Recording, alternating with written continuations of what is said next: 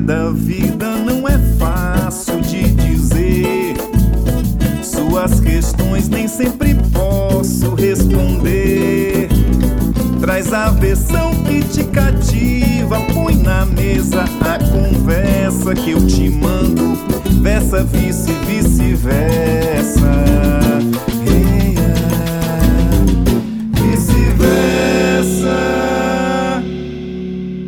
Olá, começa agora mais um episódio do Vice-Versa, o podcast da Igreja Bethesda, o podcast apresentado por mim, Elianais Júnior, pelo Johnny Loyola, pelo Márcio Cardoso, Marção com uma tatuagem massa no braço, veio aqui hoje com uma camisetinha especial só pra gente ficar de boca aberta.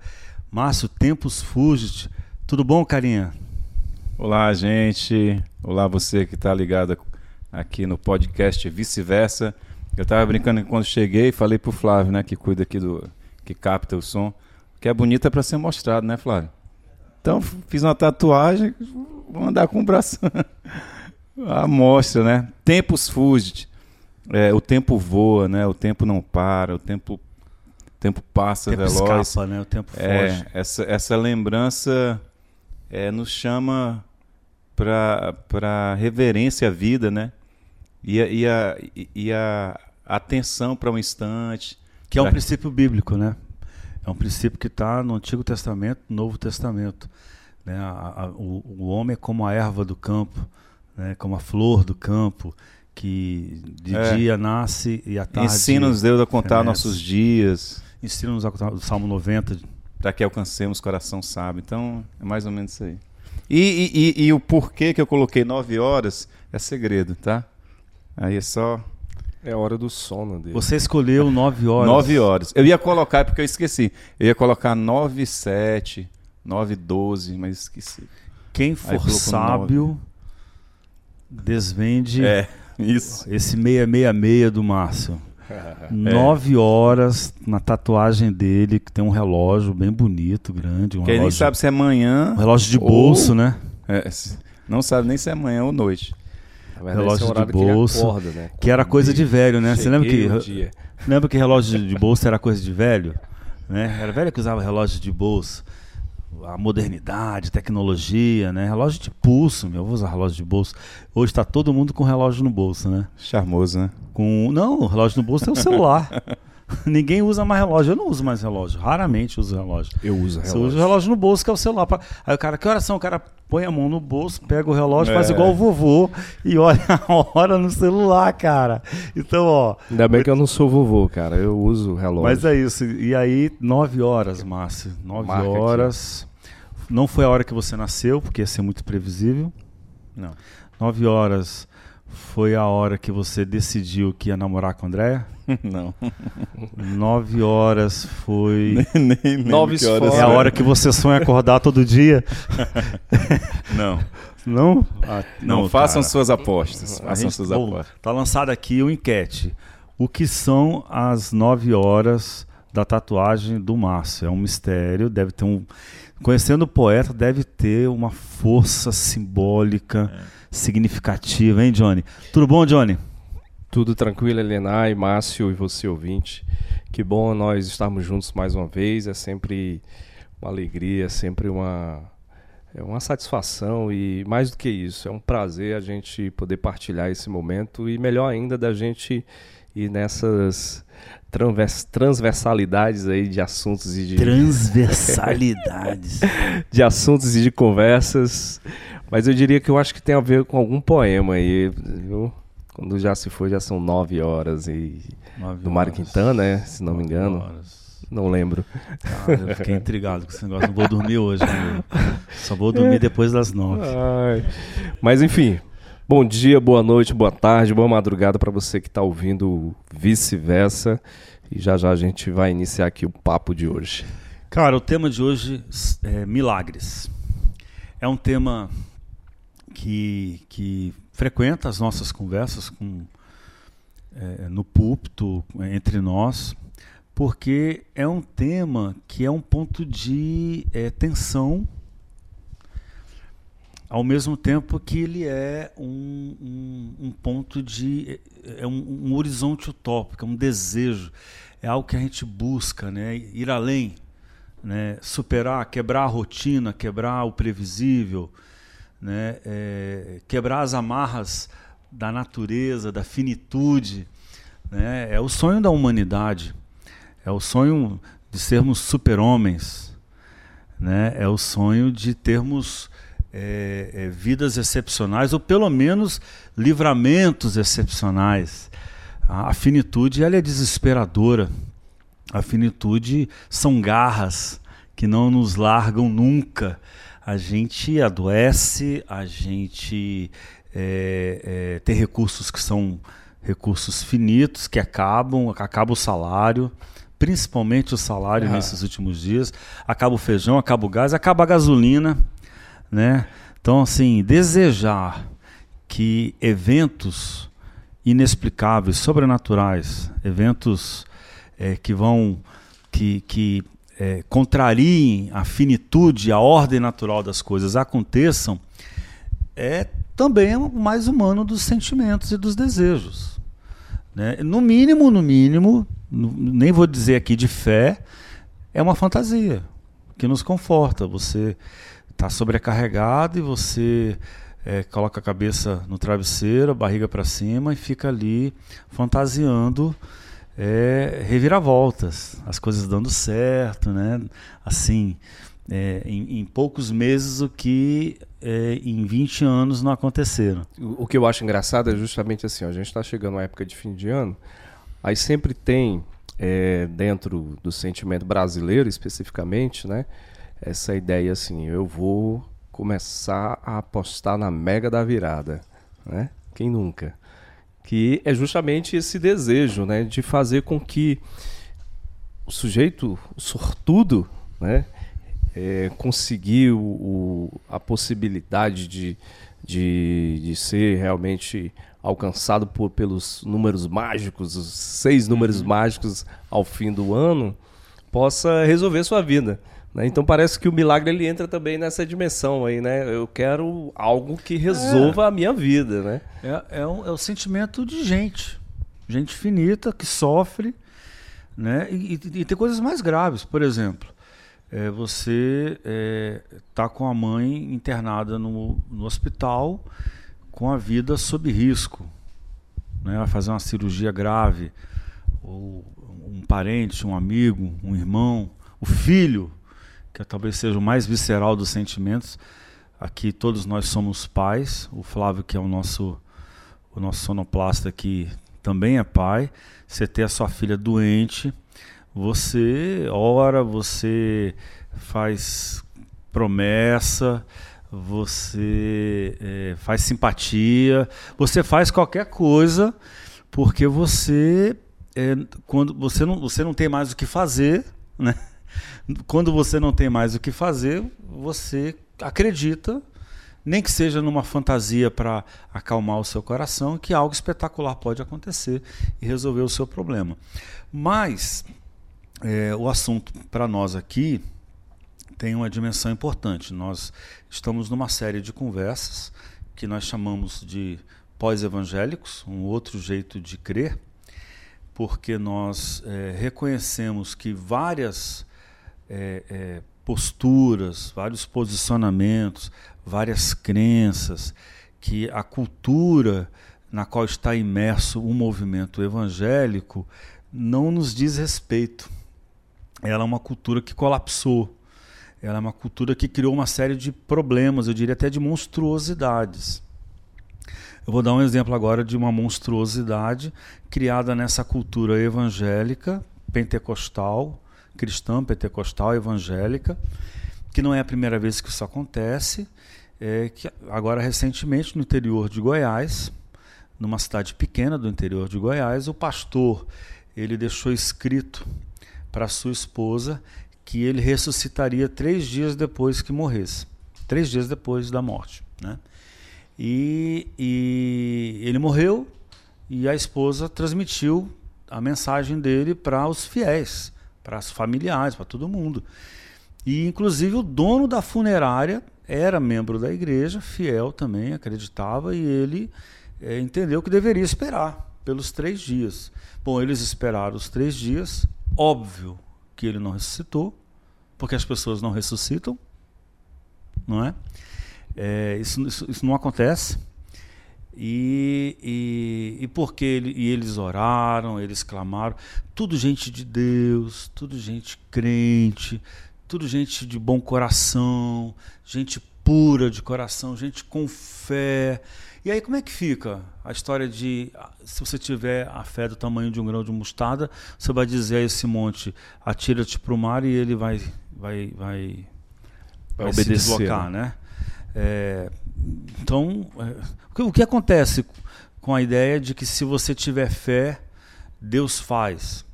E aí fizer, foi uma coisa horrorosa, eu imagino que o cheiro já não devia estar tá bom, o constrangimento já devia ser enorme, até que alguém falou: ó, já foram os três dias, não, não foi isso. Aí, a gente está acostumado no ambiente da igreja, sempre surge alguém para salvar a pátria e dizer assim: não, nós não entendemos o significado, foi um significado espiritual. Na verdade, ele disse que ressuscitaria em Jesus, mas na Bíblia três dias são mil anos, né? Então e aí, ah, amém, é verdade, palavra de Deus. Bom, sepultaram o cara, mas houve problemas. Tem gente que não queria que fosse sepultado. Houve, ou, mandaram parar numa hora lá, para agora, vão, aí oraram e não aconteceu. Então, é uma experiência, no mínimo, delirante. Qualquer pessoa de fora olha Queriam e diz, que abrisse, né, o isso é um delírio coletivo. Isso levou as pessoas a uma condição é, de alienação, de perda, de desconexão com a realidade, não é? é mas há muitas outras histórias que, é. que, que, que, que, mostram co como que essa cultura marcada. Qual é a cultura? Só um minutinho, Márcio, só para eu terminar de, de forrar aqui a mesa. Né? Essa, essa cultura do milagre, ela tem, ela tem, ela cria essa dinâmica né, de que é, Deus age excepcionalmente, em favor daqueles dos seus, dos que oram, dos que têm fé, dos que estão sem pecado, né? E a qualquer momento você vai receber um livramento, né? Você vai receber, é, a, se você tiver fé, orar com, com pontualidade, você pode receber a sua bênção. Mas a gente vai criando, vai, vai experimentando muitas monstruosidades. Por exemplo, alguém dá um testemunho na igreja de que na Covid, por exemplo, né, o marido é, é, ficou é, entubado, né, em coma, não sei quanto tempo, parada renal, e a vida dele estava por um fio, mas ele voltou porque eles oraram, tiveram fé, então ore porque Deus realiza, Deus é maior do que a Covid. Só que é, o Deus maior do que a Covid deixou morrerem mais de 606 mil pessoas no Brasil. E lá no banco da igreja tem alguém que perdeu o pai, que perdeu a mãe, que perdeu o filho, que perdeu o irmão, que também orou, que buscou. E, e, e então, o que foi que aconteceu? Né? É, e, e isso cria vários problemas. Inclusive, cria gente que não acredita mais em nada. Gente que diz, ó, isso não é verdade, isso não faz parte da vida, isso não é plausível, é, eu não acredito mais em Deus. E desiste de Deus. A gente conhece muitas pessoas que, é, inclusive com, com, argumentos, né? Quer dizer que Deus vai curar o cara com Covid, mas nesse momento tem uma menininha sendo estuprada. Por que, que Deus não fez nada por ela? Né? Que é a famosa teodiceia, que é a, a, a crise né, da fé. É, se Deus é bom e todo-poderoso, é, e o mal acontece, então ele não é todo-poderoso. Ou então, se ele é todo-poderoso, então ele não é bom. Ele é mal. Porque podendo fazer não faz, ele é mal. Mas se ele é bom, ele quer fazer e não faz, ele não é todo-poderoso. Que é um, uma aporia, um beco sem saída que leva ao ateísmo que a gente conhece hoje. O Márcio quer falar.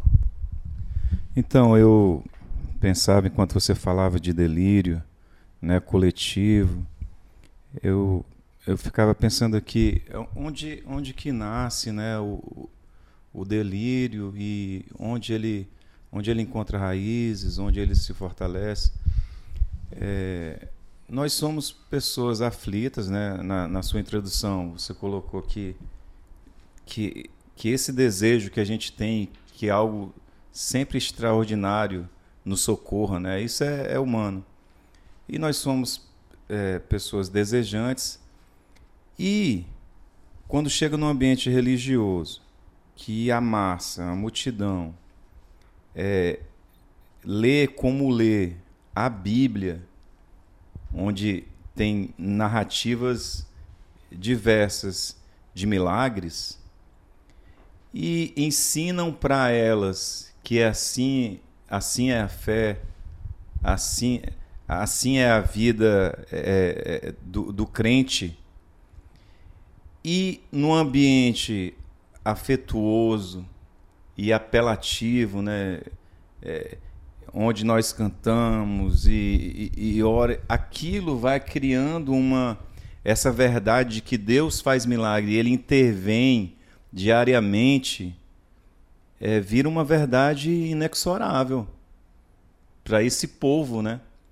E aí os líderes religiosos, os pastores, é, capitalizam em cima, é, é, discursam em cima, pregam sobre alguns isso. nem capitalizam, alguns é, é, também acredito. O que eles fazem é né? administrar, fazer malabarismo para arrumar um lugar para o mal que acontece, para a dor, para o sofrimento, para o desastre, né? E, e para aqueles que não recebem a sua graça, o seu milagre, né? Porque imagina você é, ouvir um testemunho desse que que a mãe recebeu o milagre de Deus, escapou de morrer é, estando doente ali de Covid, porque oraram.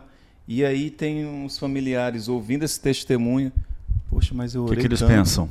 Eu estou em pecado. Tô em é, pecado. eu não mereço a, tanto. A não... fé foi, foi pouca, né? Ou seja, parece então, que ele tem um então, lá. É, é para um que conta uma, uma, uma vitória, uma graça, há milhões de perdedores há milhões que não alcançaram, há milhões é, é, para quem a fé não funcionou. Então, eu, é, é, antes de tudo, eu acho que pautar a vida na expectativa de milagre e acreditar que Deus é esse Deus que intervém quando você ora com as palavras certas, com um número de crentes é grande, essa, essa lógica é perversa porque abençoa apenas alguns, uhum. né, em detrimento de outros. Então, eu já começo dizendo aqui. Essa é uma outra monstruosidade Deus... que você citou aí, né? Uma outra monstruosidade. É. O cara faz uma campanha para aumentar a corrente com a, a expectativa de quanto mais gente ele conseguir mobilizar orando, mais chance ele tem de conseguir o milagre. Qual é a monstruosidade? É que esse Deus é horroroso. Um Deus, cara, que precisa de público. Um Deus que precisa de muita gente mexendo com ele para ele se mover. Ele é, ele é pior do que eu. É, tem jargões que fortalecem essa, essa crença no Deus que intervém, né? A oração, a oração que move, o braço, de, Deus. de Deus. Isso é. Isso pinta um Deus muito cruel, meu. Né? Deus não precisa dos nossos cultos, orações, jejum, vigília para se mover em direção a nós. Ele está eternamente é, é, em busca do ser humano, eternamente nos ama é, de maneira incondicional. Então, eu, eu dizia aqui que é, o Deus, o Deus que intervém, para mim, o Deus que intervém é, milagrosamente no curso da história para abençoar uma pessoa, ele tira de outra pessoa. Sempre. De muitas outras pessoas. De outros, muitas outras pessoas. E, e não é o que, o que Jesus anuncia, apesar de termos tantas narrativas de milagres, mas em algumas vezes, várias vezes, Jesus é, é, atende ao esquecido. Por exemplo, tanque de Bethesda. Sim. No tanque, no tanque de Bethesda a, havia uma crença ali, né? Que uma, é, é, periodicamente vinham anjos e movia as águas ali da piscina, e o primeiro a se jogar era curado. Assim era a crença. Só que o, o, o, o, paralítico lá da. Que eram, tanque eram tanques, eram vários tanques que ficavam dentro da cidade, que eram tanques de passagem de água. Né? Então o, o sistema hídrico era, era muito bem feito, inclusive. Ele, ele enchia um tanque, o tanque, quando o tanque ficava cheio, aí se abriam as comportas, enchiam outro tanque. Era a maneira como você fazia o trânsito, né? a, a condução da água. Aí, aí se criou uma crise, gente analfabeta, gente desesperada, gente miserável, gente com vontade de acreditar em qualquer coisa, se passou a acreditar que era um anjo que vinha de vez em quando, né? Mas você ia falar sobre isso. Então, Que é aquela, uma crença perversa, é, né? é uma crença perversa que é a lógica dos evangélicos. Aquele que sabe orar bem, que É mais diz rápido. as é mais rápido, Tem as palavras tem certas. as palavras certas, consegue juntar mais verdade, gente. é um desem- Aquele que ganha É na um desempenho de fé. né? é aquele que o desempenho de fé Que tem acesso é a um pastor maior, de unção, esse pastor que é- tem unção, a pastora que tem unção. esse recebe o seu milagre. E, e, e ali, o, o coitado paralítico, há 38 anos no tanque, ele não, toda vez ele perdia. E quando Jesus. e ele fala de isso, ele fala, cara. Toda vez que o anjo passa, eu não chego a tempo e não tem ninguém que, que me empurre lá É. dentro.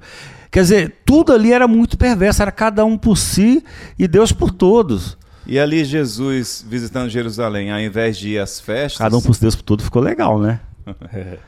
ao invés de ir à festa, ele passa pelo tanque de Betesda para assistir aquele homem. É, antes, então ele de- antes de ir ao quebra, templo, ele vai justamente aos alpendes que ficava fora do templo, né? ele Ao quebra, do- do- ele do- quebra essa templo. lógica, né? E, e aí, daqui a pouco, talvez a gente converse é, sobre isso, que as narrativas e milagres de Jesus ali nos evangelhos, mais do que inspirar na gente essa fé é, que Deus é, é, move, é, é, intervém historicamente, né? É, tem mensagem por trás, muitas mensagens por trás das narrativas dos milagres. Eu né? quero fazer uma, uma, uma, uma, uma afirmação e uma pergunta para o Johnny. Antes de contar mais uma monstruosidade. Que eu acho importante a gente botar o pé no chão com experiências que todo mundo aqui já viveu e que quem está ouvindo agora vai, vai concordar comigo. Primeira afirmação: eu acredito em milagre.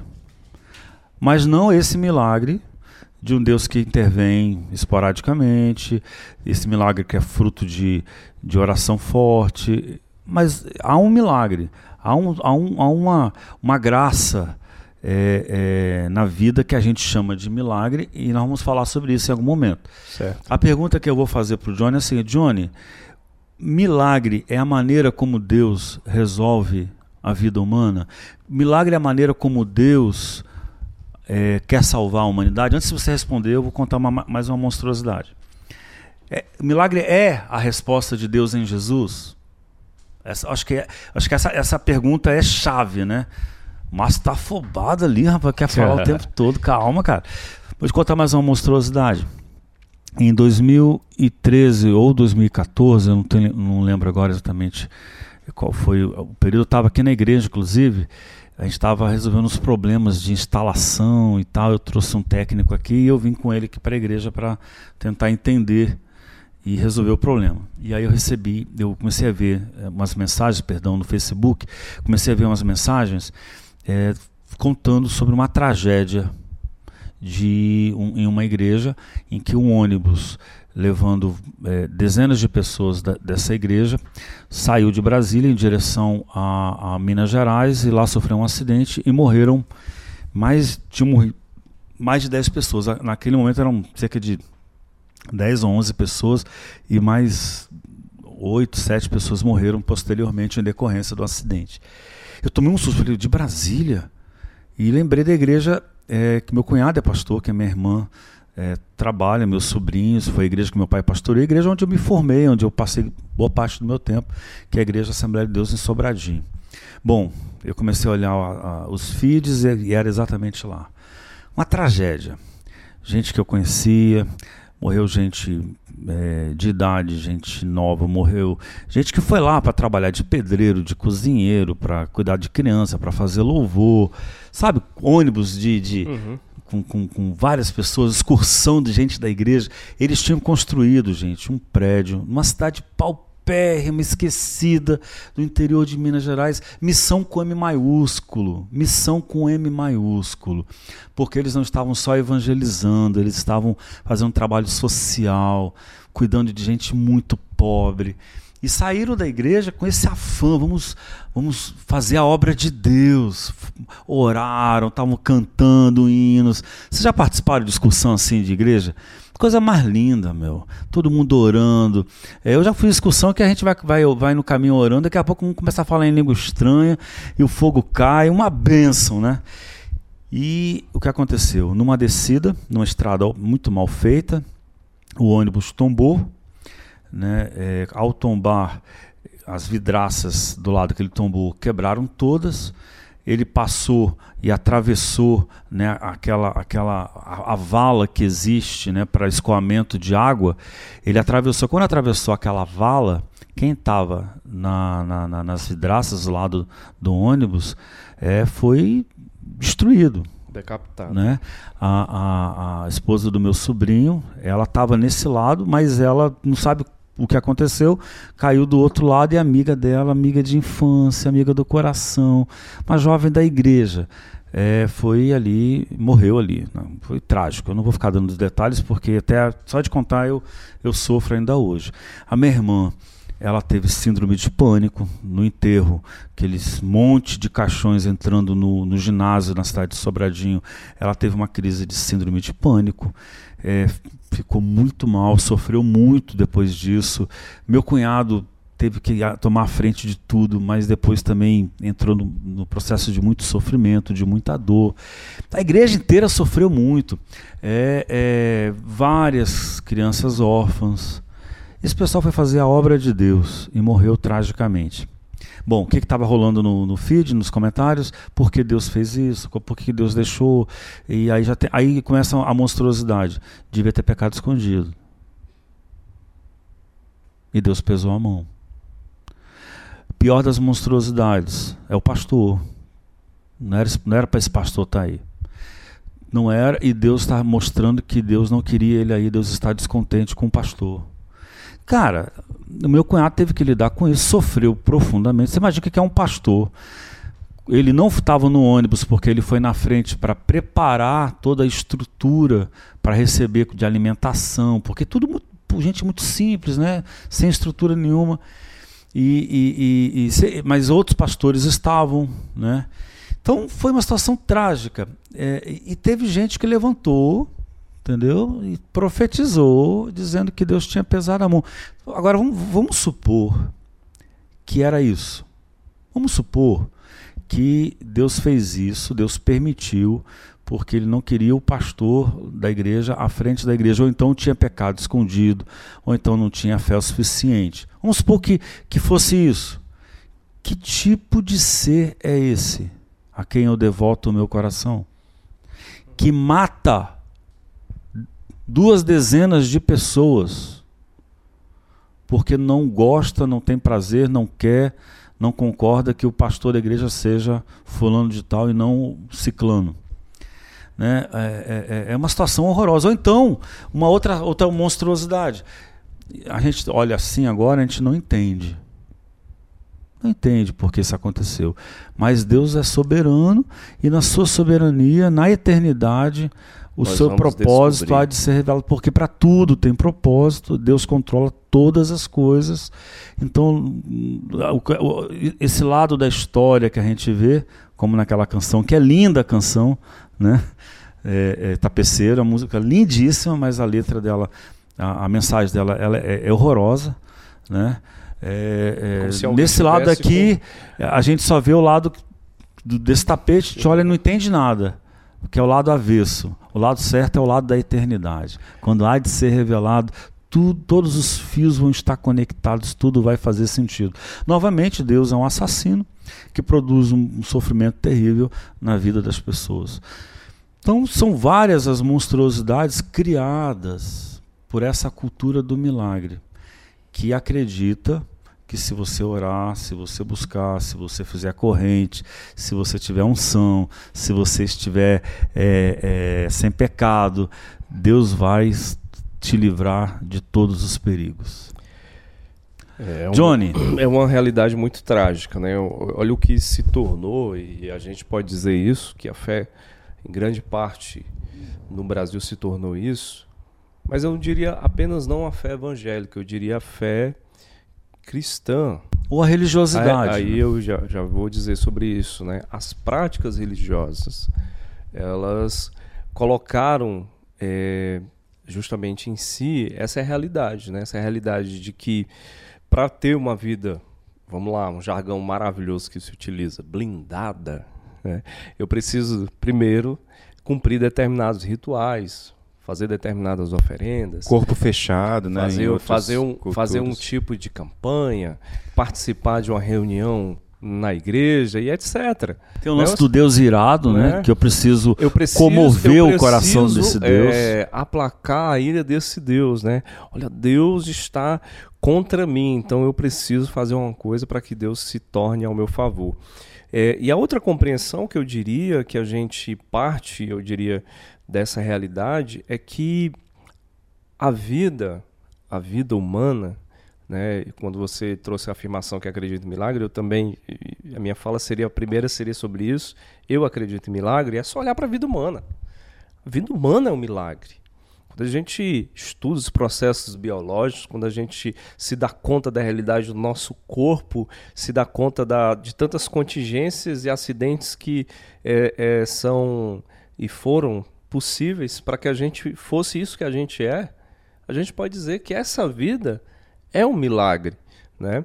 Mas nem por isso a gente pode deixar de, de, de, de, encarar, que eu acho que, é o, que é, essa é a grande dimensão que a gente pode colocar sobre a vida, é de encarar sobre a nossa frecha de liberdade que nós temos, da nossa humanidade, das nossas vivências, daquilo que a gente é, do projeto que a gente se tornou. É, porque o milagre ele passa muito por essa sede é, de que a vida da gente vai ser sempre excepcional. E eu diria que até descaracteriza a própria palavra milagre. Porque o milagre é uma excepcionalidade. Ou seja, se a gente for olhar para a própria origem da palavra, ela, ela, ela, ela, ela descumpriu, ela perdeu o seu valor e o seu papel, inclusive na espiritualidade. Por quê? Porque qual é a razão então da sua fé, de você ir praticar a sua vivência religiosa. Muitas vezes, e a gente se tornou isso no mundo evangélico, no mundo religioso, essa busca o tempo todo. E não é só busca o tempo todo, é uma busca é, é utilitarista, né? Isso. É o milagre é para eu ficar rico, o milagre é para eu não sofrer nunca, é o milagre para ter uma vida confortável, é, é, o meu milagre. A, pronto, a, a é viver meu a, milagre. A, a, a aproximação dessa ideia do milagre se tornou muito mais uma, uma busca de si mesmo. Né? Não há mais, por exemplo, uma busca coletiva, plural, mas é para o indivíduo. Não é para o outro. Mas eu fiz uma pergunta, eu acho que essa pergunta ela começa a, a, a oferecer um olhar é, é, bíblico, um olhar teológico e uma proposta que é muito bonita, né? que a gente pode construir aqui agora. É, essa, o milagre é a resposta de Deus à humanidade, ao problema do sofrimento, é, é com milagre que Deus responde ao problema do mal no mundo, do sofrimento no mundo, da finitude, da morte. Olha, esse esse milagre, porque a gente pode usar milagre, a palavra milagre com, com alguns significados. Né? Esse, esse milagre sobrenatural, né? a gente pode até listar aqui, de Deus é, abrir uma porta de emprego, de Deus favorecer o crente, né, o seu filho, numa, numa causa na justiça, de Deus curar um doente, de Deus livrar uma pessoa é, é, que, foi, que se envolveu num acidente de carro ou avião. Esse, esse milagre não. Não é assim né, que, eu, que eu entendo que, que Deus é, é, quer que a gente organize a vida. Dá para ver isso na Bíblia? Expectativa, na expectativa é, desses, é, desses eventos sobrenaturais, extraordinários. Não.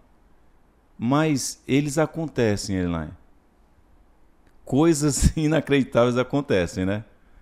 É, é, mil, é, é, incrivelmente tem gente que é, que sobrevive a um acidente, a é, é, o caso dos jogadores de futebol da, da Chapecoense, né? Que o avião sim. caiu, acho que três pessoas sobreviveram. Né? Somente, um, acho três ou quatro. Um profissional de jornalismo, né? Isso. Sim, um cara que, né, sei lá, uma bala perdida, né? Encontrou o cara que ele tinha uma medalha no peito, né? Tinha uma bíblia no é, peito. É, no peito. Ou uma pessoa desenganada, né, pelos médicos não sei quantos anos em coma, volta à vida. E aí, como é que a gente vai explicar? E aí, eu já escrevi há alguns anos é, sobre. Um, a minha tese é o seguinte: que assim como, como acontecem tragédias no mundo que eu coloco na conta do acaso, também acontecem é, eventos incríveis que a gente chama de milagres por conta do acaso. Coincidência, para mim, é simplesmente coincidência. E aí eu lembrei de um texto aqui do, de Eclesiastes. É sempre bom ler, ler Eclesiastes, principalmente quando está muito eufórico, muito, muito crentão. Ele fala assim, ó. É, percebi uma coisa debaixo do sol: os velozes nem sempre vencem a corrida, os fortes nem sempre triunfam na guerra, os sábios nem sempre têm comida, os prudentes nem sempre são ricos, os instruídos nem sempre têm prestígio. Aí eu poderia colocar, e os piedosos, os crentes, nem sempre conseguem é, um milagre extraordinário. Aí ele termina assim: pois o, pois o tempo e o acaso afetam a todos. e eu imagino como o Eclesiastes foi apedrejado nessa época aqui, porque ele, ele concebe a aleatoriedade no, quando naquela época, tudo era Deus. Não, Deus.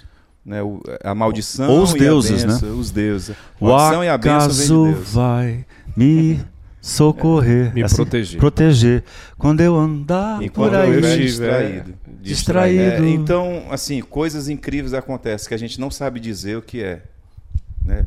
Uns atribuem a Deus e é, e, e, e, crentes que acreditam assim fazem uma festa, né? Porque imagine, ai, o avião desabou, mas, mas eu, eu não eu não consegui embarcar. Deus me livrou. Primeiro é horrível pensar nisso, né? Quer dizer que Deus te livrou mas, mas é e deixou isso. 400 é, eu acho, é. morrerem. Mas eu Exatamente. acho que é isso que a gente já está rodando e dizendo, né? O milagre que a gente tem percebido e visto essa percepção do milagre é, é, sempre em cima de uma ideia exclusivista, né? É sempre uma, uma ideia privilegiada. Então, nunca se é. A lógica do é, milagrismo é isso. É uma vida privilegiada. Isso. É o filho mimado que acha que o papai e a mamãe tem que estar sempre em torno dele, Ao resolvendo dispor, os problemas dele. Todo que eu, eu, eu, o que eu estou falando aqui para vocês é na verdade essa essa essa é, avaliação crítica quem faz é Freud da religião é, a gente leva para a religião essa expectativa do infantil do filho da filha de um pai superprotetor que resolve tudo, né? E aí o, o, pai morre, o pai não resolve mais tudo e ele projeta isso para a religião.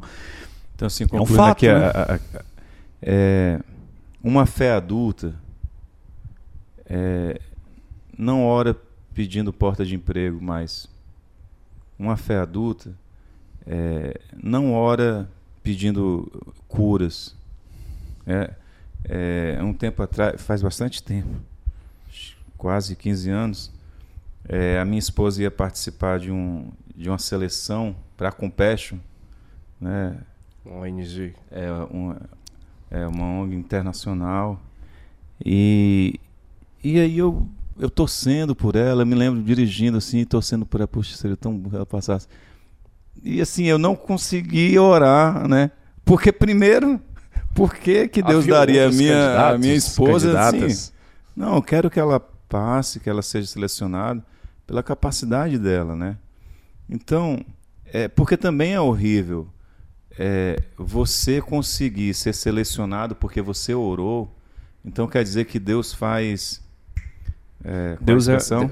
Deus na é política. Deus é, é, além de quebrar galho, na verdade, Deus é um É o peixe, né? É, o, Isso é corrupção. é Deus- aquele que Deus- coloca o, o- o familiar na. Esqueci. Tem uma expressão, esqueci- nepotismo Deus não. é um nepotista. Não, aí não é nepotismo, mas, mas é, é- é- é- Não, nepotismo é o seguinte, que é o meu filho, entendeu? é- isso. mas é uma fraude. Mas é uma fraude. É uma fraude. Então, Deus fraudulento. A- a- além de, além de, de, de, de depreciar. A o pergunta cara. é assim, Não, Márcio. se você. Com, Não, com outra, as suas você- habilidades Márcio, você não consegue, você mas não deixa eu dar consegue, uma mas deixa eu te dar. Porque eu acho que é importante assim, uma Mas tem uma coisa. questão ética aí. A gente tem que Sim, pensar, porque esse disso- Deus não tem ética, cara. Isso é uma disso, monstruosidade, disso, novamente. Mas uma das coisas que, o- que o Elenai trouxe que eu, que eu achei interessante é o seguinte: veja só. é, que tipo de espiritualidade se cria e se produz e se vive à medida de que você só vive em cima de uma expectativa de milagre, se não em cima dessa infantilidade espiritual?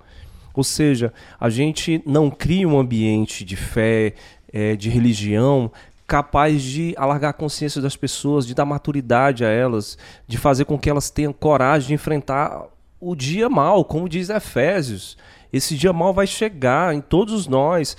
Jesus falou: no mundo vocês vão ter aflições, ou seja, o sofri- o sofrimento também é parte da vida, porque quando a gente fala de milagre, a gente está dizendo isso, que a gente não vai sofrer, que a gente né, tem até slogan de, de igreja: pare de sofrer, entre aqui que você vai parar de sofrer. Isso é uma mentira. Ah, eu fiz uma pergunta, Né? eu percebi que ela foi muito difícil para vocês dois. Vocês querem que eu ajude vocês? Porque eu fiz uma Não, pergunta e vocês não responderam. porque, Nem o Johnny, nem o Márcio. Sim. É porque a gente tinha outras coisas Não, eu, eu falei que a pergunta era né? importante. Tô chateado, cara. Eu falei que a pergunta era importante, que ela ia dar uma- oferecer uma solução. Vocês estão falando coisa muito legal, muito bonita. Mas a pergunta que eu fiz, macho. Mas eu respondi. É, nesse milagre aí de evento extraordinário, eu não acredito. Não é assim. que- então, que qual é a Deus- resposta de Deus? Então, antes, antes de responder, eu queria fazer uma pergunta. Porque a gente tem um texto que inspira a nossa fé. E aí eu queria perguntar por Enai, né, Johnny? Porque Ah, só ele pergunta, que né? bota- é, é, ele faz Ah, introdução e tal, e solta as perguntas pra gente. Linai, o que que a gente faz com as narrativas dos milagres nos evangelhos? Vamos lá, eu vou, eu, vou, eu vou dar essa resposta, mas eu quero primeiro dizer também sobre o que eu perguntei. É, a narrativa bíblica, o primeiro testemunho delas é que é, prodígios, livramentos, milagres não resolvem o problema da humanidade. Uma relação com o divino baseada em milagres só gera gente infantil e egoísta. Isso aconteceu com o povo de Israel nas narrativas do deserto, na Eu posso, travessia, tra- posso trazer aqui até a referência. a, a travessia do deserto. Quanto mais aconteciam eventos espetaculares, mais egoísta, mais ranzinza, mais incrédulo. Números 14 e 11. Leia, por favor. Deus disse a Moisés: Até quando esse povo vai me desprezar? Até quando se recusará a acreditar em mim, apesar de todos os sinais que tenho feito entre vocês? Pronto, e termina a história e continua do mesmo jeito. Eles entram lá em Jericó, blá blá blá blá blá blá, e do mesmo jeito. E Jesus, eles mataram o cara que fazia sinais. O protagonista dos prodígios contados pelos evangelistas foi desprezado, injustiçado. O- o- o encerramento dos evangelhos é, antes ainda da prisão de Jesus, até criando né, um ambiente político. Tem essa história de que tem, tem que ter clima para ter impeachment, né, que tem que ter clima para ter golpe, né? Então, ah, tinha que ter clima para matar Jesus. E o clima, sabe qual foi? De abandono da multidão. Jesus começou a ficar sozinho, porque Jesus não aguentava mais. Ele reclama. O encontro dele no Evangelho de João com a multidão que pede mais sinais, por, depois que ele, que ele multiplicou pão, eles pedem mais sinais, ele diz o que para essa multidão? Só um sinal. Não, fala aí, cara, tu não é pastor? Sinal de Jonas. Só um sinal será dado. Qual o sinal? Sinal de Jonas. De Jonas. Ninguém, não foi explicado. Ah, Jonas deve ser a ressurreição. O sinal de Jonas foi sinal nenhum. Foi sinal nenhum. É, é, o sinal de Jonas foi exatamente a incredulidade de Jonas. Né? Jonas era um sinal. Jonas era um sinal. É, e, e, um sinal de alguém que esperava que Deus cumprisse as suas vontades e Deus preferiu amar e ser misericordioso. Então, é, é, é, não deu certo, não dá certo. O humano em busca, humano se relacionando com Deus, é, em função de livramentos, de vida excepcional, de, de milagres, é, só cria gente mesquinha, gente é, é, com problemas éticos, nós falamos aqui, né? Sim. A gente chama de corrupto o, o político que é, é, não, que o político que indica, é, o político que intervém em licitação e etc. Que frauda o, o, o edital de, de do, do, concurso, do concurso. Né, e coloca os seus favorecidos e etc. No, no, lugar. A gente chama de corrupto. E é revoltante, da cadeia. Mas a gente pede para Deus fazer isso. Porque Deus corre em paralelo. Deus é um ser sem ética. Deus pode fazer o mal, Deus pode matar, Deus pode estuprar, pode ter um propósito com estupro, Deus pode ter propósito com separação, Deus pode ter propósito é, é, com, com pandemia, Deus pode ter propósito com acidente que mata dezenas de pessoas. Quer dizer, esse Deus é um Deus é, sem ética, ele é um monstro. Ele tira do injusto para dar. Mano, esse Deus é um monstro, cara. Eu, eu não quero esse, Deus, Deus é um para mim. Diabo, eu não quero esse Deus para mim. Agora, as narrativas. É, a gente tem, tem alguns, algumas observações que a gente precisa fazer. É, uma, vamos supor que as narrativas sejam é, a descrição do que eles acreditaram que aconteceu. Vamos supor, né? Quem contou a história, a história do, do, Antigo Testamento, lá depois de séculos depois, na, a gente teve aqui no episódio sobre a Bíblia a Ana Selma explicando que foi cerca de, de nove séculos, né? O, 900 anos. 900 anos. Para um texto ficar pronto. Para o texto do Êxodo ficar pronto. Então, quem contou lá depois, toda a oralidade herdada, é, é, acreditava que aquilo tinha sido literal, né? que, que é, a abertura do Mar Morto. Inclusive tem umas coisas interessantes na narrativa. A narrativa é meio, meio, meio, meio difícil, né? Porque na narrativa do Êxodo você tem duas narrativas sobrepostas ali. Literalmente, eram duas narrativas diferentes, eram textos diferentes que foram sobrepostos. Uma é, é, já vista e outra eloísta. Uma acreditava em intervenções sobrenaturais, outra acreditava nos fenômenos na, da natureza. E no próprio, a própria história do, do, da abertura do Mar Vermelho, você tem é, a ideia de que Deus que abriu o Mar Vermelho miraculosamente, mas também tem a ideia de que foi um vento do Oriente que soprou e abriu, e abriu o mar. Abriu. As duas, as duas narrativas. Então, assim, vamos supor que aconteceu. A pergunta que nós temos que, que, que nos fazer não é se é ou não é milagre é se nós podemos experimentar isso agora. Se isso acontece. E a verdade dos fatos, com eu tenho 51 anos de idade, tenho a vida inteira dentro da igreja, é que isso não acontece. Então, basta fazer uma, uma avaliação simples. Dentro da igreja, tem gente que. que é, é, a mortalidade, né? o índice de mortalidade dentro da igreja é menor do que fora da igreja? Não, não, não. O índice de divórcio é menor na igreja do que fora da igreja? Também não. É, a quantidade de pessoas que tem câncer e que morre de câncer, é, que tem câncer na próstata, na mama, e aí vai. Que, de, tem menos desempregado na igreja? Tem que, so, que sofre. Que, tem menos desempregado na igreja que fora da igreja? Né? Por que, que lá, na, lá na Noruega todo mundo está empregado, todo mundo está rico, todo mundo tem mais saúde? E aqui no Brasil, na mesma, numa igreja tão evangélica quanto, o pessoal morre mais rápido, né, desempregado, passa dificuldade, passa até fome. É, qual é a diferença, então? Né? Então, a, verdade é que isso não acontece.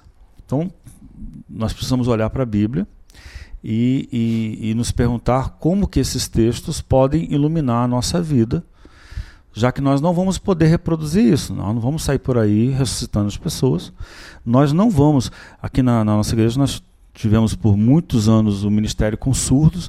Uma vez, numa reunião com os surdos, eu perguntei para eles se eles conheciam algum surdo que tinha sido curado miraculosamente. Eram cerca de 20 surdos, estavam conversando sobre isso, estavam me botando na parede, meio revoltados comigo. Eu disse: Não, não teve nenhum surdo. Eu falei: Por quê? Vocês não são crentes? Vocês não têm fé? Né? E aí, e aí eles olharam assim com a cara de, de é, realmente não tinham pensado nisso. Por quê? Porque a lesão que eles sofreram, geralmente na infância por causa da meningite, é, é, é irreversível. E ora, ora, ora, ora, ora, ora, faz jejum e não ouve. O que, que geralmente acontece nessas histórias de milagres? São histórias é, de, de, livramento, de, é, de uma cura. As pessoas com muita frequência sublimam o que aconteceu, que teve médico, que teve remédio, que teve tratamento. Mas o fato é que na vida a gente não controla esses processos. Eles não, eles não são acessíveis. É, eu fiquei pensando aqui. Mas enquanto, tem muito mais o que dizer, né? Enquanto é, alguns surdos crentes né, devem orar para o milagre da, de uma cura física, é, muitos não se dão conta estão de diante, outro milagre que diante aconteceu de milagre. ali. Eu tava a comunicação entre eles, né? E, e aí eu volto. Você fez um, uma pergunta então, ou uma insinuação. É, que milagre é esse, né? Qual, então, qual é, é, cadê o milagre? Porque a palavra milagre é muito boa, né? E eu acho que a gente pode guardar ela. É, eu acredito que nós somos o milagre, né? O, o ser humano é pode ser o milagre para o outro. Jesus falou certa vez que, olha, aqueles que creem em mim vão fazer obras maiores que eu faço. Cara, eu vou eu te... fiz. Aí, massa. Como é que pode? Então aí a pessoa já vai, a gente vai ressuscitar mais, a gente vai curar Isso. mais.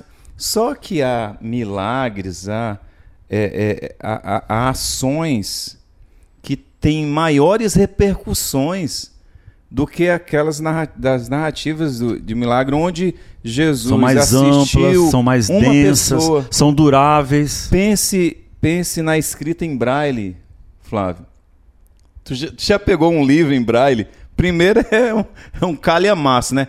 É, é a escrita em braille, a escrita para, Mas é para vou- os cegos. Eu vou né? te pedir um favor, porque você entrou num caminho que é muito legal, porque é, a, gente, a gente tem uma, uma série de questões para pensar, só que eu queria é, aliviar um pouquinho os neurônios de todos nós aqui e Certo, certo. dos nossos ouvintes. É, queria te pedir para você cantar, respirar um pouquinho, cantar uma música pra gente, e aí depois a gente volta pensando nisso aí que você propôs. Tá, eu separei a música, estava pensando aqui. É, é, a gente vai ouvir o Homem Bom. É, ali eu descrevo um Jesus que é admirado pelos seus, não porque é, opera grandes sinais extraordinários, extraordinários, mas porque ele é, é muito humano. Ele, ele, é, ele é muito, muito próximo, né? É, muita gente foi tocada por Jesus porque porque ele foi é, decente, elegante, atencioso, sabia ouvir. Então, agora com vocês, a canção O Homem Bom.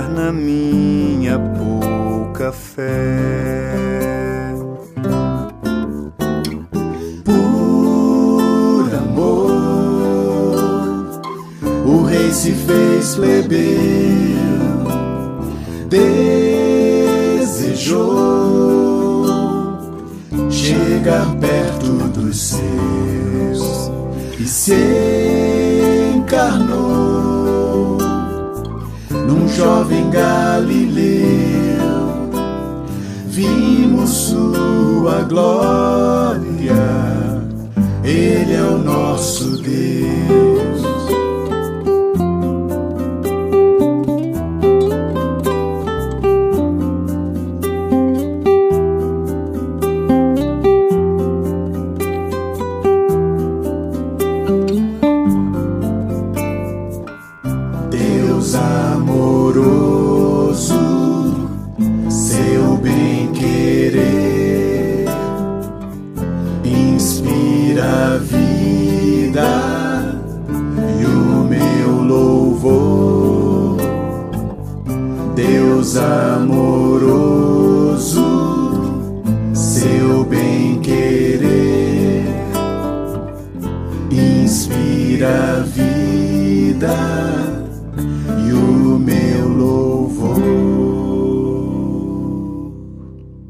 Márcio, que canção linda, cara.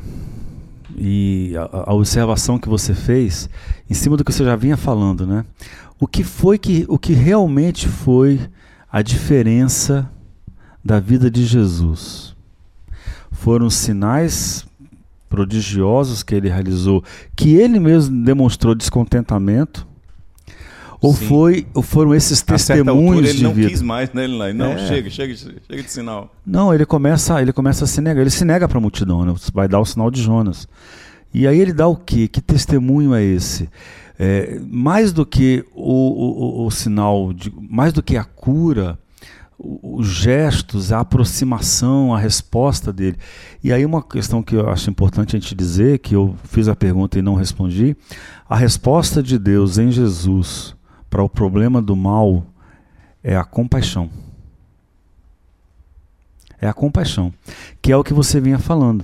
Mais importante do que você é, ter um, uma- um livramento que pode acontecer, mais importante que isso é você se compadecer daquele que precisa e trabalhar para socorrê-lo na sua necessidade.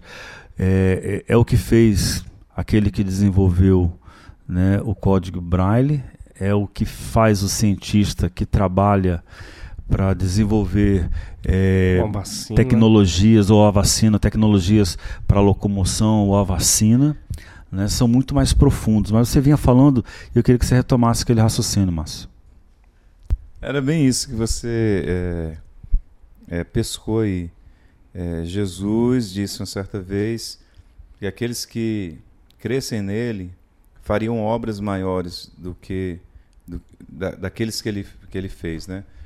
Então, a, nós podemos fazer é, obras com mais é, repercussões, repercussões. Né?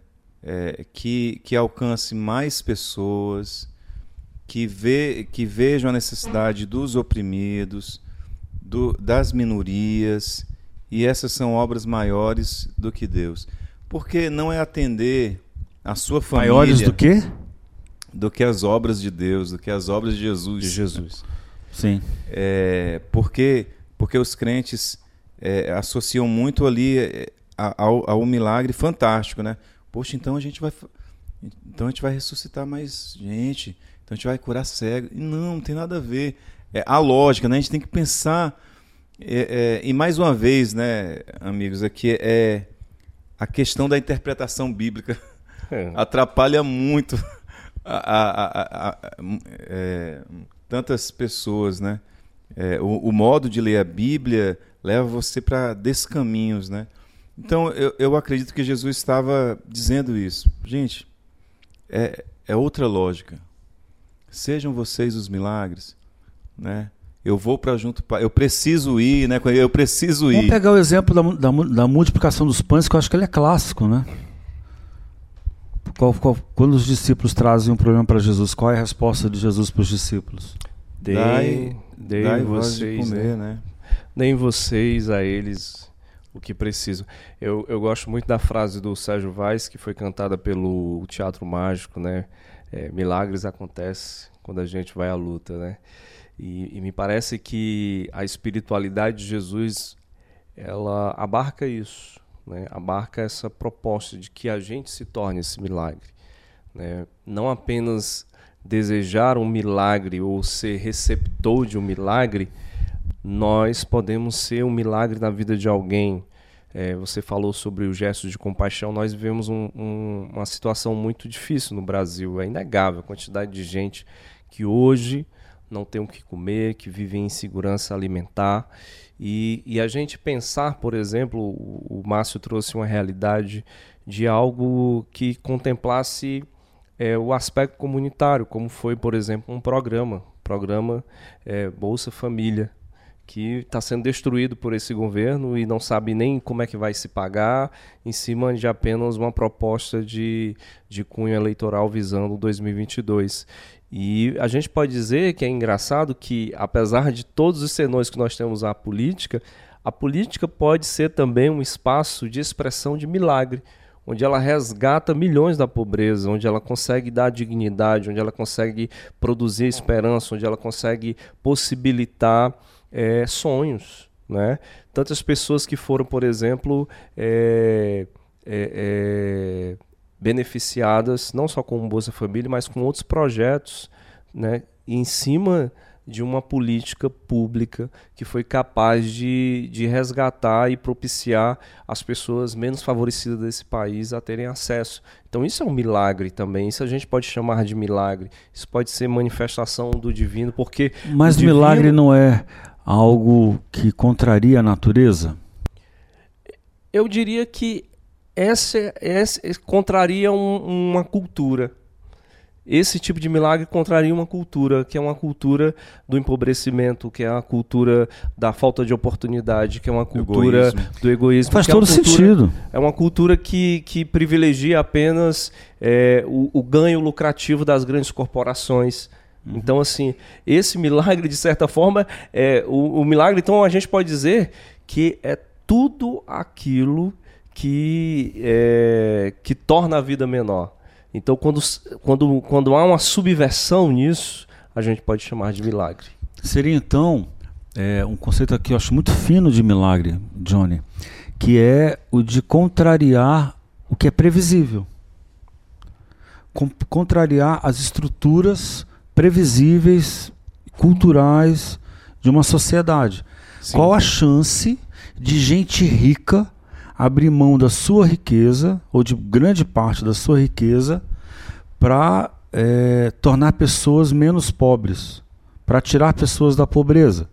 Qual a chance que tem de uma pessoa doar um carro, doar parte do salário dela para ajudar ex-presidiárias. Qual a chance? Só um milagre. É um milagre, é o camelo passando pelo fundo da agulha. Que Jesus falou, tudo é possível, ao que crer. Não foi essa a resposta de Jesus para os discípulos? Sim. Quando eles quando ele falou que é mais fácil um, um, um, um, camelo passar pelo fundo de uma agulha do que um rico entrar no reino dos céus. Aí eles, então o que vai ser de nós, né? Eles falam, mas é, tudo é possível ao que crer. Tudo é possível para Deus. Aquilo que é impossível para o homem é possível para Deus. Então, milagre é isso. Milagre é quando alguém. É uma resistência, né? Jesus foi esse milagre. Porque Jesus foi contra toda a lógica da sua época. Uma das coisas assim que me veio à mente, né, é quando você falava sobre é, essa perspectiva é, do testemunho de Jesus, né, como Jesus se porta a ser esse milagre, eu me lembrei justamente é, da mulher samaritana, né, da mulher do poço, né, porque há ali uma experiência de milagre, né, de alguém que, que talvez tinha sua vida totalmente é, é, indigna, se sentindo indigna, e agora tem a possibilidade de se encontrar com um mestre que é, lhe acolhe, lhe respeita, lhe traz a cena. É tanto que, que o texto de João vai dizer assim que os discípulos estavam assustados da maneira como Jesus acolhia aquela mulher. Né? Então, é, é, e mais do que isso, o acontecimento daquele milagre não tem, podemos dizer assim, uma, uma um, reflexo palpável. Né? Não é uma cura, não é um cego que vê, não é um bem material, mas é uma transformação do coração, né? Uma percepção dela se ver, dela se enxergar, de como é que ela consegue agora é, é, ser ouvida, de, de ter nos olhos do outro não a rejeição, mas o acolhimento, o perdão, a graça. E parece que ali, nessa cena, né? E, e, e, Jesus se impressiona com, com esse acontecimento. Jesus gosta de estar ali na Samaria. Parece que é, é, é o lugar. Ele ele quis passar ali porque parece que a sua vocação está destinada mais a eles. E ali tem duas quebras, né? É. A quebra é, é, do preconceito, do, do, do patriarcalismo, sim, do machismo, sim. que ela fala: eu sendo mulher, como pode você, homem, sim, impedir água? E a quebra do racismo judaico, né? Total. né? Mulher total. samaritana um judeu pedir água para uma mulher samaritana. Você Quer dizer, são duas quebras. Sou, né? Você sabe quem eu sou. E é tanto que o texto fala sobre isso. No final ele vai dizer assim: olha, eu encontrei alguém que sabe quem eu sou. Porque ela vai dizer de, outras maneira, de outra maneira, sabe, sabe tudo de mim.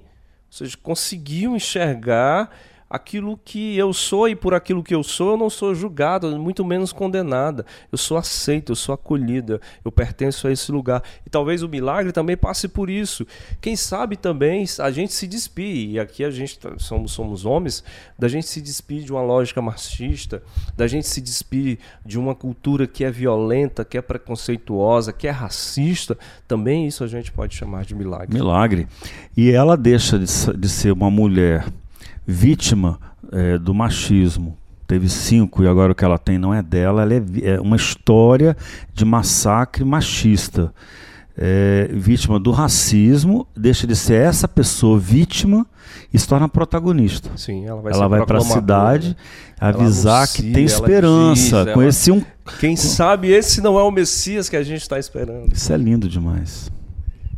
É, quando você está falando aí, eu, a gente pode pensar no milagre como, como resistência, né? É, tanto naquele que, que quer, é, naquele que precisa reinventar a vida, é, como aqueles que, que querem é, é, é subverter, protestar, encarar estruturas de poder, né? É, eu lembro uma cena do, do filme Todo Poderoso, é, o filme do Jim Carrey. É fantástico esse, esse filme. E aí o, o Deus, né, é, é, ali na, na, na, na, pessoa do Morgan Freeman, né? E aí o, o Jim Carrey é, vou dar o spoiler porque todo mundo já viu esse É, filme. já o filme já. Morgan Freeman, que, é, que faz o papel de Deus, quer passar umas férias. E aí chega ao mundo e es- escolhe o Jim Carrey pra, pra ficar no lugar dele Pra uma temporada. substituto. E aí o Jim Carrey é, é, fica, se, fica se, se divertindo ali com algumas mágicas, alguns poderes. Né? Ele consegue separar a, a sopa de tomate no meio. E aí vem Deus, né? O Morgan Freeman e fala: "Ó, você fica aí se divertindo, fazendo esses sinais e tal. Milagre mesmo é a mãe né, que acorda cedo, vai deixar seu filho eh, na escola e depois vai no seu trabalho, pega um ônibus, vai para o seu trabalho. Essa, é- é- essa resiliência, essa força, essa potência que o ser humano tem de não se entregar e de ir à luta, de fazer o milagre, né? É milagre, né? É resistência, né? É reinvenção, né? É isso, você parou de repente, cara. Eu tô aqui ainda meditando nas suas palavras. É, Eu estou procurando, enquanto vocês falam, um, um texto. é, é, eu citei em algum texto meu, é, fiz uma citação do é, é, daquele teólogo latino. Você escreveu sobre Juan Luiz II. isso. Ah, Juan Luiz mas II. eu vou encontrar aqui enquanto você. Eu queria fazer o seguinte: abrir um momento para nós indicarmos livros. Johnny, você tem algum livro para indicar que ajude a pessoa a fazer essa leitura, de compreender é, é, é, é, Como é que a gente. que outra, que outra ideia de Deus a gente pode ter que não seja esse Deus que fica fazendo milagre? Como é que é esse Deus de Jesus? É, eu acho interessante, assim, uma das leituras que eu- eu- a gente precisa dizer pro, pro ouvinte, né, pra gente, o pessoal que está ouvindo a gente, é, a gente não chegou aqui e simplesmente disse assim, ah, agora a gente vai pensar diferente, e não, a gente teve muitas leituras, a gente foi atravessado com outros autores, com outras percepções de fé, e dizer que isso não é exclusivo nosso, né? Então a gente teve muito chão aí, ainda temos, né? Ah, recentemente a gente pode falar um que assim que eu sou maravilhado, todos nós aqui, o- o Helena e o, e o Márcio teve a oportunidade de ouvi-lo aqui pessoalmente na Faculdade Católica, que é o José Tolentino Mendonça, que é um católico, né? Mas é, em cima do tema tem um que já há algum tempo, faz um tempinho já, eu ainda era adolescente, Não, não faz tanto tempo assim. Eu diria É. que a gente, a gente entrou em contato com ele tem desde 2012, 2011, Nada, 2012. eu acho que 2009. por Não, não, não, não, desculpa. Não. 2006, 2005, Isso, 2006. Eu era adolescente. Eu- O Andrés 2005, Torres 2006. Queiruga. que Nós, é um- né? é, Nós. Vocês, eu mais depois. Eu, eu já na minha juventude, viu? Viu o Flávio aqui, que é o nosso produtor. Que é o fim do cristianismo Ah, pré-moderno. Né? Fim do cristianismo pré-moderno. Pré-moderno. Qual o nome do autor? Andrés, Andrés, né? Torres Queiruga. Eu acho que o Queiruga foi um acontecimento pra gente. Queiruga é Q-U-E-I-R-U-G-A.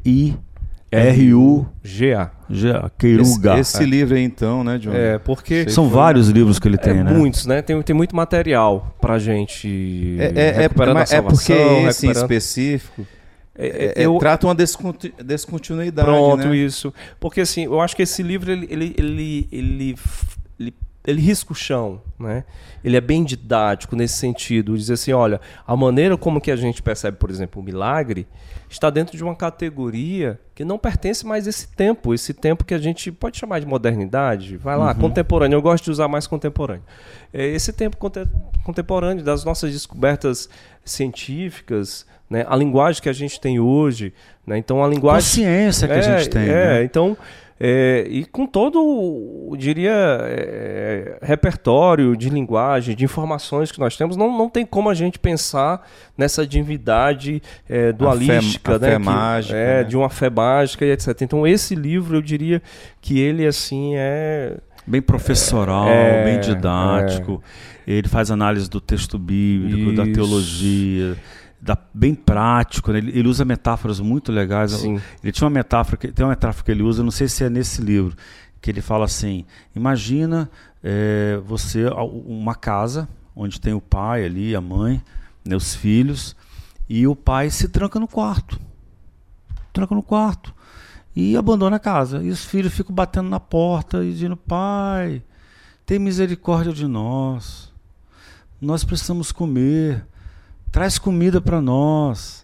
Pai, cuida do, do, do, do, seu filho que está aqui. Aí os vizinhos percebem, ficam, ficam apavorados com o que está acontecendo, começa a bater na porta da, da casa. É, é, Ei, você, você não pode abandonar os seus filhos, faça alguma coisa pelos seus filhos. Imagina um, um pai, que pai é esse? É o pior canalha que tem, um ser humano horroroso, despreparado, doente, né? É, mas é assim que a gente trata Deus com as chamadas é orações facilitar peticionárias. Ouvinte, né? Da Paulus, aqui em Fortaleza, ela fica ali, quem está ouvindo de Fortaleza, a Paulus tem Praça todo do o Brasil, Ferreira. Praça do Ferreira. E eu acho que também o Ricardo Gondim tem um livro que eu acho que é interessante, um dos últimos que ele, ele, que ele publicou, é, publicou para começo de conversa para começo de conversa. É, porque ele, ele retoma alguns temas sobre milagre e oração, né? E ele faz uma reconstrução que é uma, a brincadeira do livro, para começo de conversa. Por onde, né, por onde a gente pode começar? Por onde a gente pode aprender sobre essa linguagem, sobre essa fé, sobre Joia. essa percepção? Eu acho que está pela fonte editorial. Um livro muito bom que a gente é, leu aqui na Bethesda e que ajuda muito a compreender as, os vários aspectos, né? Bíblia, Deus, Trindade, oração, fé, poder de Deus, é do François Varrion também um teólogo é, francês, e o nome do livro é Alegria de Crer, Alegria de Viver, da Fonte Editorial. Alegria de Crer, Alegria de Viver. Márcio, tem alguma indicação, Márcio? É, eu queria fazer uma. ler uma citação aqui do teólogo. Juan Luiz II. Juan Luiz II, padre católico jesuíta, intelectual teólogo uruguaio. fantástico. E é que vem é, corroborar com aquilo que a gente está falando, né? Que, que, que nós somos o milagre, né? Nós fazemos o milagre, mas, mas na, sempre na parceria de Deus, né? Ele que, que sopra, inspira. Eu, eu acho lindo esse, esse parágrafo aqui do Juan Luiz II. A ação de Deus é transcendente no sentido em que só se torna visível e efetiva através da ação imanente. Dessa forma, Deus não faz coisa alguma ao nosso lado para nos completar ou em nosso lugar, suprimindo-nos, mas faz com que nós façamos, pois sustenta nosso ser e o nosso agir. No plano imanente, a ação parte da criatura possibilitada no plano pelo Criador. Quanto mais faz Deus, mais fazem as criaturas. Quanto mais fazem as criaturas, mais faz Deus.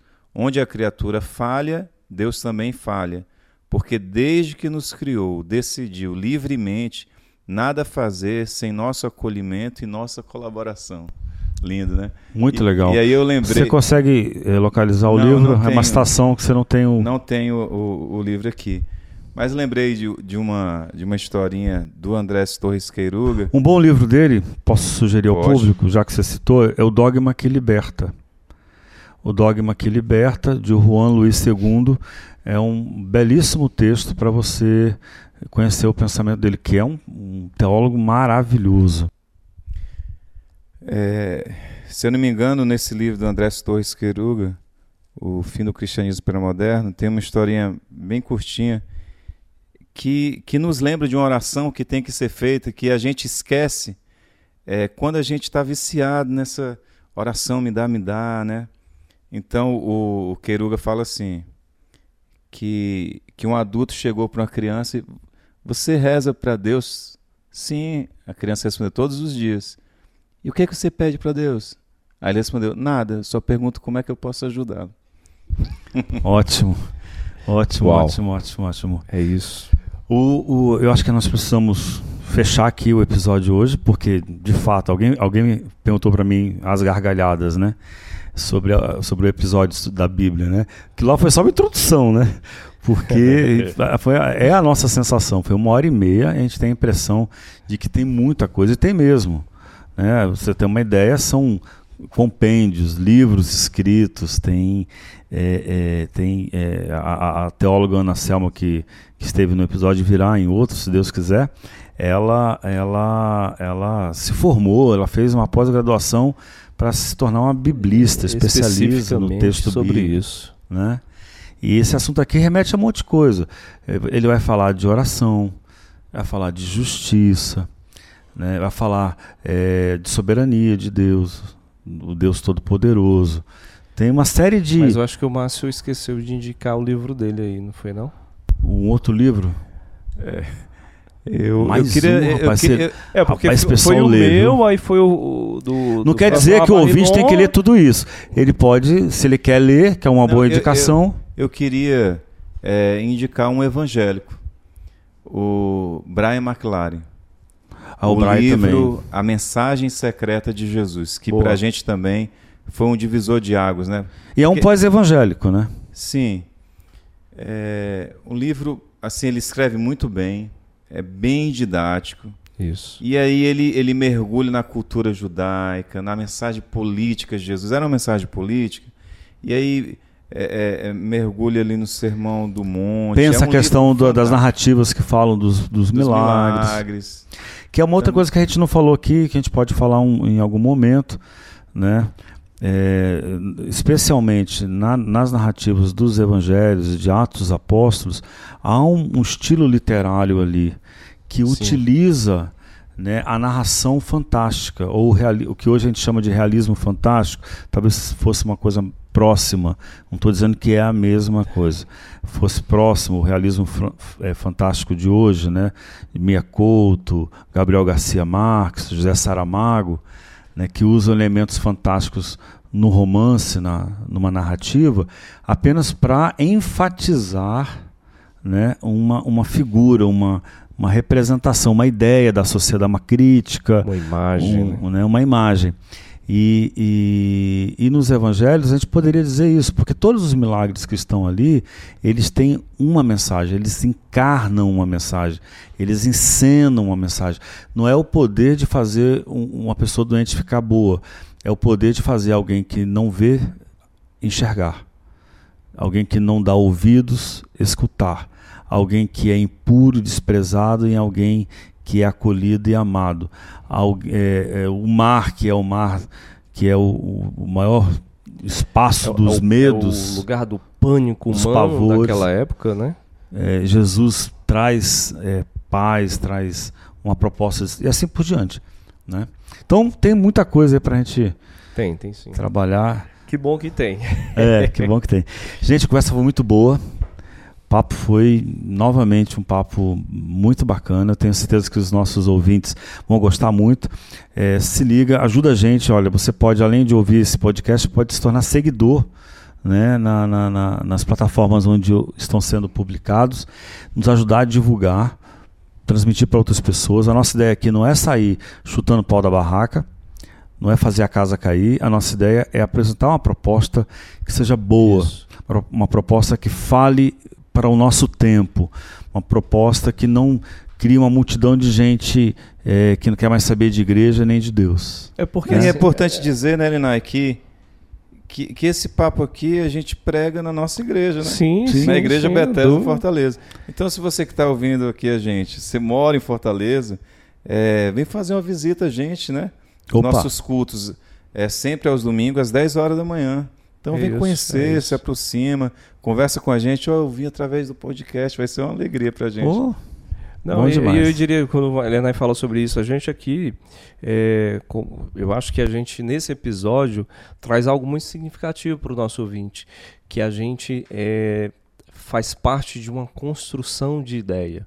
Né? As nossas ideias, elas, elas não são apenas uma proposta que, que, que se desconstrói e não deixa nada no vazio, né? mas sim a gente vem em cima de uma bibliografia, né? em cima de, de muito estudo, de muito de, de uma pastoral. Aí, e aí eu diria, de de uma uma, pastoral. prática e de uma vivência pastoral que nós estamos Exato. aqui. É, nós não somos, nós não somos aventureiros, né? A Isso, gente lê um exato. texto hoje de, de- à tarde e vamos... E pronto, não. Isso aqui é, coloque anos, né, cara? Muito Já aconselhamento, pregou, já pregou vários ajuda. sermões que, que pincelam isso aqui que a gente conversou. E de né? realidade mesmo, de da gente ser, ser é, instigado pelo, pelo, pela própria vivência pastoral dos encontros, de, de aconselhamento, de pessoas que, que, a- que, chegam a gente e tudo mais.